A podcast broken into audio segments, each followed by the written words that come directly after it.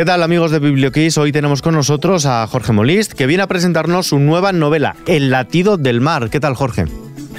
Pues encantado de estar con vosotros.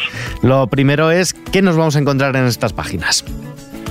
Bueno, eh, ya te lo dice un poco la portada, ¿no? La portada eh, te aparece una galera, una nave eh, del siglo XIII con las velas extendidas y los remos y tal que cruza el mar. Pues para empezar, mm, aventura, una historia desde luego muy bien estudiada, pero sobre todo, sobre todo sentimientos, sentimientos porque es una historia de supervivencia, es una historia de amor y como no, es una historia de venganza. Has ubicado ya temporalmente, cronológicamente la historia, siglo XIII, el mar, tenemos que decir que es el mar Mediterráneo, ese mar Mediterráneo medieval lleno de intrigas, traiciones y batallas. ¿Y cuáles van a ser los personajes que nos encontremos?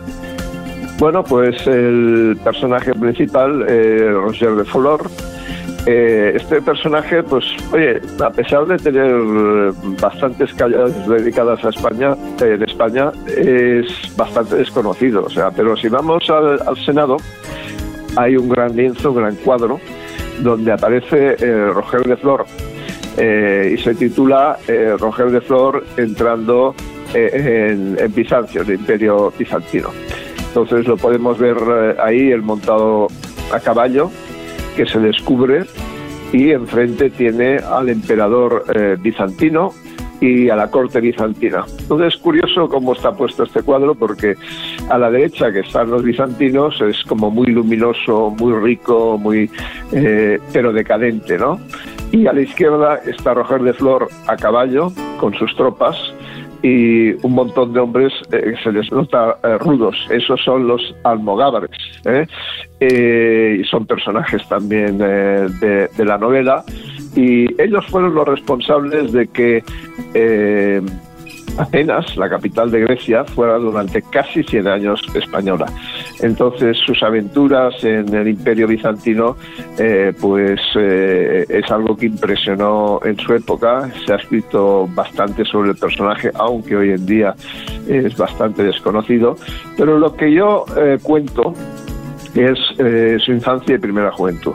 Y para mí son más más interesantes, más dramáticos que su época de esplendor. Entonces, él es el personaje principal, eh, su madre es personaje principal, el templario mm, que acoge a Roger cuando era un golfillo eh, muerto de hambre que rondaba por el puerto de, de Brindisi es un personaje de la novela.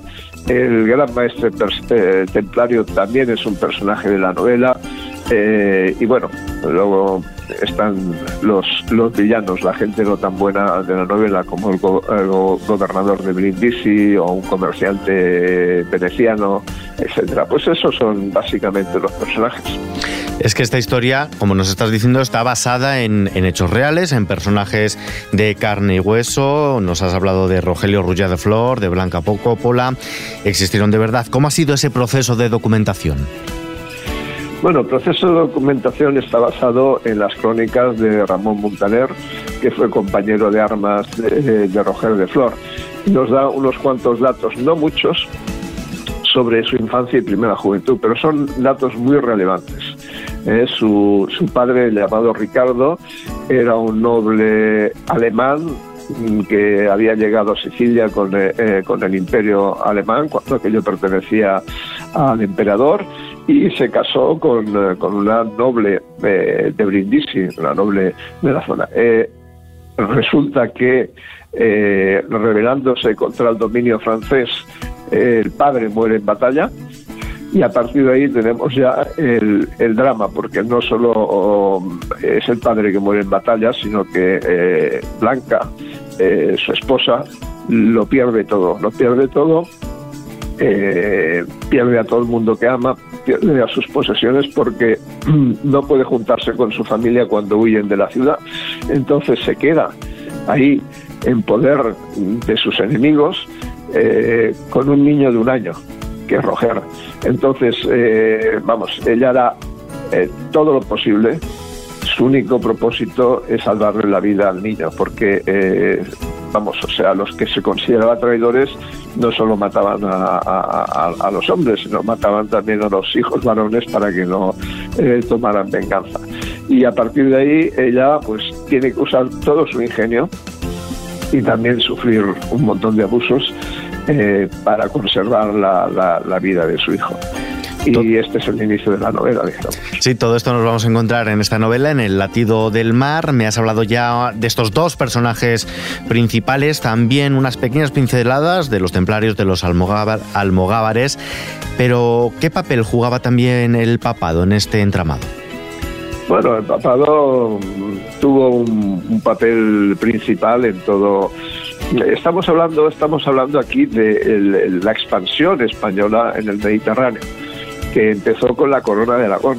Entonces el Papa, que eran papas franceses en esa época, apoyaban la expansión, el dominio del Mediterráneo de Francia, que llegó a, construir un imperio ahí en, el Mediterráneo. Claro, entonces chocó con, la corona de Aragón, eh, que se apoderó de Sicilia, en parte como venganza de lo que habían hecho los franceses. Eh, al padre, al padre de, la reina de Aragón en aquel tiempo, la, la esposa de Pedro III, y, a partir de ahí ya tenemos el enfrentamiento, porque los papas eran franceses en la época y apoyaban, y apoyaban a Francia. Entonces se puede decir que se convirtieron en enemigos de, la corona de Aragón. O sea, lo que siendo, siendo todos estados cristianos, claro. Sí, sí, sí, sí, no, no. Y, es algo que tenemos que puntualizar para que nadie se pierda el rey de Inglaterra de la época pues le echó en cara al Papa, que era el culpable de que los, los cristianos católicos, vamos, se mataran entre ellos, ¿no? Y porque, porque eh, aunque querían hacer la paz en un momento determinado los franceses con la corona de Aragón, el Papa se lo impedía. Entonces, eh, eh, no queda nada bien en la historia los papas de la época. Y cuidado, no es porque lo diga yo, sino lo dicen los, los historiadores, tanto ingleses como sicilianos eh, a los que he recurrido. Eh, y quiero contrastar eso, por ejemplo, con otros eh, católicos de la época, los, los, por ejemplo, los franciscanos, que eso sí practicaban 100% la caridad, el amor y las verdaderas virtudes cristianas. O sea, hay un historiador siciliano llamado Luis Mendola que dijo que los papas franceses de la época hacían de malos cristianos, cuidado, malos cristianos, buenos católicos. y, eso, y eso no puede ser. Regresas al Mediterráneo de la Edad Media. No sé muy bien por qué, de dónde surge para ti, Jorge, esa, esa fascinación por ese lugar y esa época. Bueno, eh, la fascinación por el Mediterráneo es que yo nací en el Mediterráneo, viví en Valencia también, viví en Cartagena, o sea, aunque ahora llevo mucho tiempo, muchos, muchos años en Madrid, y me sigue fascinando el Mediterráneo como, como a, mucha gente, ¿no? Y entonces la época en concreto es porque es una época gloriosa nuestra, que hemos olvidado. O sea, vamos, lo que se, lo que hizo España en el Mediterráneo, que, que, todo el Mediterráneo oriental fue el primer imperio que tuvimos. O sea, fue antes que, Francia, ah, perdón, antes que Flandes o antes, o antes que América. Nosotros ya dominábamos el, Mediterráneo occidental, primero con la corona de Aragón, después con los reyes católicos, después con el imperio. Muestra de ello es la, la famosa batalla de Lepanto. Pero parece que se nos ha olvidado se nos ha olvidado. Mm, por ejemplo, Sicilia, que es una isla, y Cuba, que es otra isla. Estamos como muy cercanos a, Cuba. Pero si vemos la historia, resulta que en Sicilia estuvimos 54 años más en Cuba. Lo que pasa es que se nos ha olvidado. Entonces yo creo que es un ejercicio también de recordar nuestras glorias del pasado y sentirnos orgullosos como, como españoles. si no recuerdo mal, nuestro Carlos III fue Carlos VII de, de Sicilia y Nápoles antes de gobernar aquí. Exacto, lo fue, pero ya, ya cuando el Imperio Español no estaba ya en, mm. Baleares, eh, perdón, en, el Mediterráneo, ¿no? Pero eh, vamos a ver, eh, todo lo, al sur de al sur de Roma, toda esa parte de Italia, prácticamente Nápoles, esto fue español, fue español Sicilia, fue español Malta, fue español la isla de Sardeña, que es que es casi tan grande como Sicilia, fue español gran parte de, del norte de, de, África. Y además, o sea, puntualmente el, Mediterráneo Oriental Atenas fue española, o sea que mm.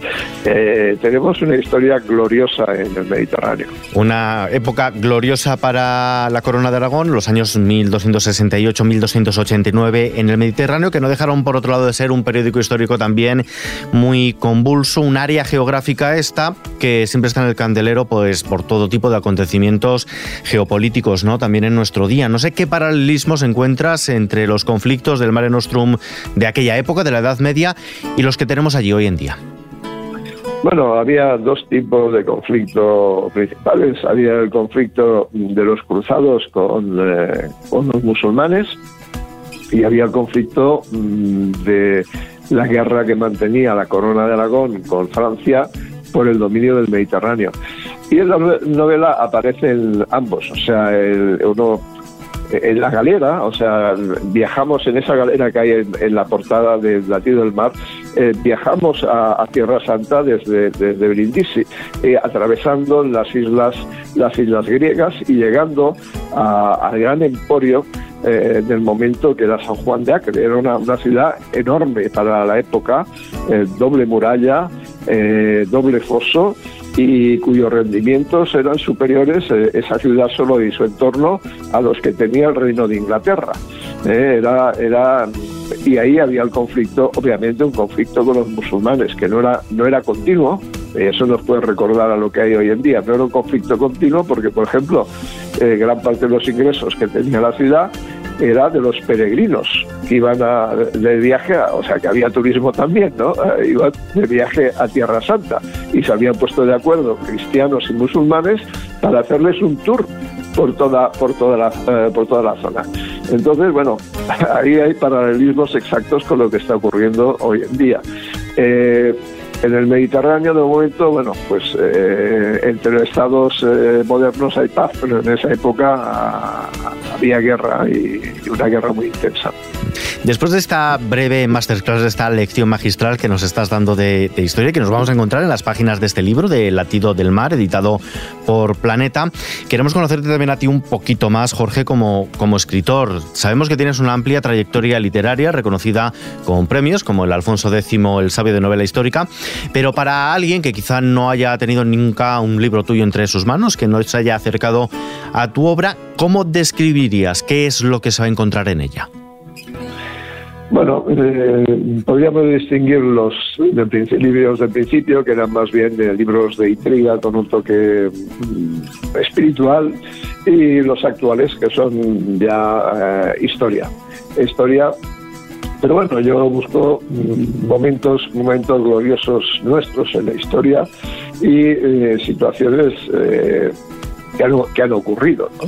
Y, yo creo que precisamente esos momentos que nos tenemos que sentir orgullosos de ellos son los que aparecen ahí. Pero eh, la historia empleo mucho tiempo en asegurarme que lo que cuento histórico es correcto. Pero para mí eh, lo más importante son los sentimientos. Lo que yo quiero es que el lector se enganche en las primeras páginas y que, y que sienta los personajes, sienta los personajes como vivos y, que sienta sus emociones, que a veces tenga una sonrisa en la boca, que otras tenga una lágrima en los ojos y que disfrute mucho el libro y cuando al final lo, lo, cierre diga, bueno, pues me sabe mal que haya terminado, eh, lo he pasado muy bien y he aprendido un montón de cosas que me han sorprendido eh, de nuestra historia y de las cuales me siento orgulloso. ¿Qué parte disfrutas más? ¿La de investigación y documentación para escribir la novela? ¿O luego ya cuando plasmas todo de lo que te has empapado durante los últimos meses en las páginas? Eh, las dos. A mí me encanta investigar y sobre todo ir al terreno, ¿no? Ir eh, eh, ahí donde han ocurrido las cosas. Y digo, bueno, mira, Roger estuvo aquí, su madre estuvo aquí y, pretendo en esa iglesia o en ese castillo, lo que sea, eh, sentir una conexión con el personaje, que creo que es fundamental. O sea, es, eh, mis novelas son novelas de, gente, de personas, ¿no? disfruto esa parte, aunque a veces es dura porque se te escapa un personaje y está buscando información por un lado, por otro, por otro, y no terminas de encontrarla, claro. Luego tienes que suplirlo con, con, con eh, tus, tus, deducciones, que puedes llamarle ficción, pero es ficción que puede haber ocurrido, ¿no? Y luego la hora de escribir, pues también lo paso bien escribiendo, eh, aunque luego vienen las correcciones y correcciones y correcciones, y esa es la parte más dura. En total, lo paso bien investigando y escribiendo y todo mi propósito es que el lector lo pase tan bien como lo paso yo eh, cuando lea la novela. Me buscabas que me contabas que buscas que el lector sienta esos personajes como vivos cuando lees las páginas, pero no sé si tuvieses la ocasión, por ejemplo, si se llevase este libro a la gran o a la pequeña pantalla o si se grabara la versión audiolibro, no sé qué personaje concretamente a ti, Jorge, te gustaría interpretar de los que aparecen en la novela. qué, buena pregunta. Bueno, pues en, esta, en esta novela me gusta, dos personajes me gustan particularmente. Me gusta obviamente el protagonista, pero también el fraile templario que lo acoge y que de alguna forma hace de tutor, pero de un tutor realmente duro del, del, niño, eh, que es Fray Basal me gusta ese personaje. Pues sí, ya por mi edad, por mi edad eh, daría mejor en, Nos quedamos un señor mayor que no con un niño. Nos quedamos eh, poniendo la imagen o incluso voz al fraile. Ya estamos acabando, está llegando a su fines de entrevista. Antes de irnos, me gustaría preguntarte qué es lo que estás leyendo en este momento o qué libro nos quieres recomendar. Bueno, pues eh, los libros que leo básicamente son, son libros eh, de historia, ¿no? Ahora mismo, pues eh, estoy leyendo sobre la historia, la historia americana, ¿no? Entonces hay, hay, buenos libros, pero son libros más bien de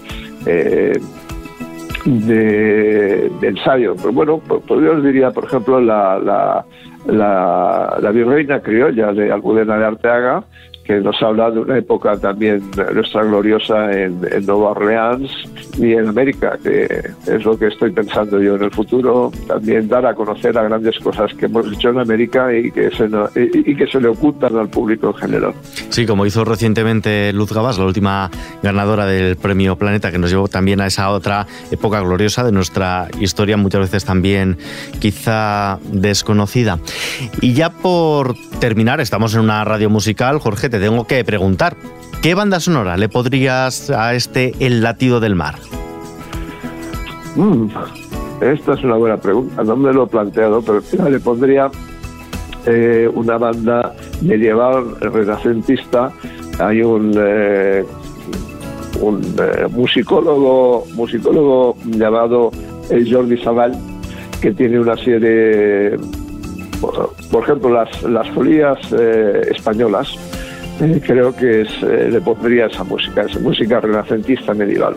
Pues con ello lo dejamos por ahora mientras leemos estas páginas, mientras leemos El latido del mar. Jorge Molist, editado en Planeta. Muchísimas gracias por acompañarnos. Pues nada, eh, encantado.